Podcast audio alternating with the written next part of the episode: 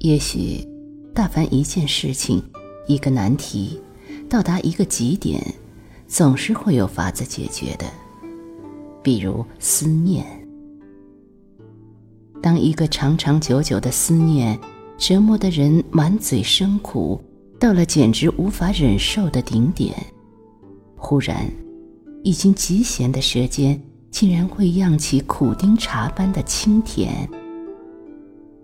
这时，你才会于曾经万千的不解中默然而悟：原来思念是有归处的；原来思念是可以伸手放出去，也可以揽臂还回来的。是这样的，思念一个人是有办法的。静夜时分，拉上灯，窗子只留一点缝。只允许淡淡的月光，微微的挤进来那么一缕，然后抱妻坐在软垫上，即使不闭上眼睛，他的模样也会不化自来。此时，他一定是以最完美的姿态望着你的。你忧伤时，他的目光是担忧的；你安静时，他的目光是慈爱的。你快乐时，他的目光是欣喜的。如果你知道他爱你的心，是不需要在任何时候打扰他的；如果你向往一种唯美的爱情，是不需要叫任何人知道的。你可以循着歌声去寻找，可以想着他的话去探寻，就像思念有归处一样。你思念的人，也是有注定要回归的家园的。也许有一天，你也会如那冬爱中的丽香，怀揣着一颗爱他的心，不是凭吊，而是寻找。一路颠簸，千山万水，找到他的家乡那个小镇，找到那排老屋，找到那个教室。甚至在某个桌椅上找到一行歪歪扭扭的，却叫你心里猛然一热的字迹，是他的名字。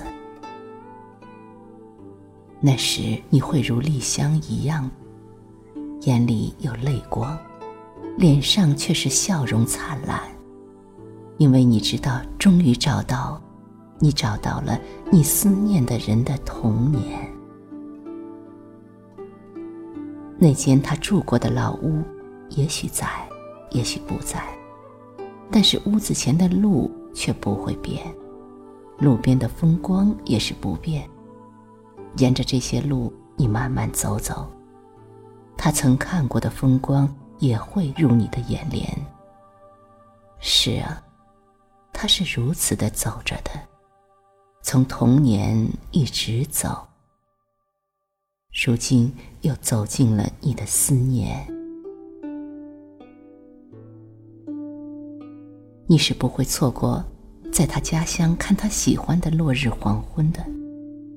当夕阳染得宽大的芭蕉叶子红彤彤时，你也可以点燃一支香烟，是替他吸。慢慢的吞，觉得呛了，再猛地喷出来。烟是辛辣的，呛得眼睛一花，泪水就全出来了。这时，好像被按压了一百年的思念，也跟着全部喷涌出来，喷涌的痛快。在这样的黄昏里，认识他的乡人看到也不会觉得突兀，可能善意的笑笑说：“看这女子被烟呛的。”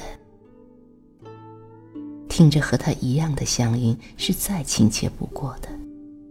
你的泪水会又一次猛地涌出来。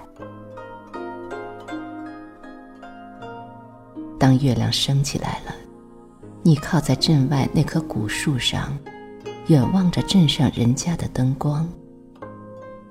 你知道少年时代的他曾经如此看。那时的他焦急地看着远处的一盏灯光。弹着吉他，唱着歌，盼望着一个女孩子茉莉花般的出现在眼前。你静静的等着夜，等着镇上人家的灯光越来越稀，直到烛盏熄灭。你知道，也是他习惯的休息时间了。露水越来越重了，夜色越来越深了。你还在静静的想着。因为你不知道明天的明天，你该留下来，还是该回到你来时的从前？关于未来，你总有些想不明白的。你想了又想，决定不再扛着，把这些自然的放下来，安静的等待下一个极点。这时。夜风带着栀子花香吹了过来。行走了整整一天，你知道你有些疲倦了，但是你却是欢喜的，因为你知道，你完成了谁也不知的一次寻访，成全了生命中最美的一次思念。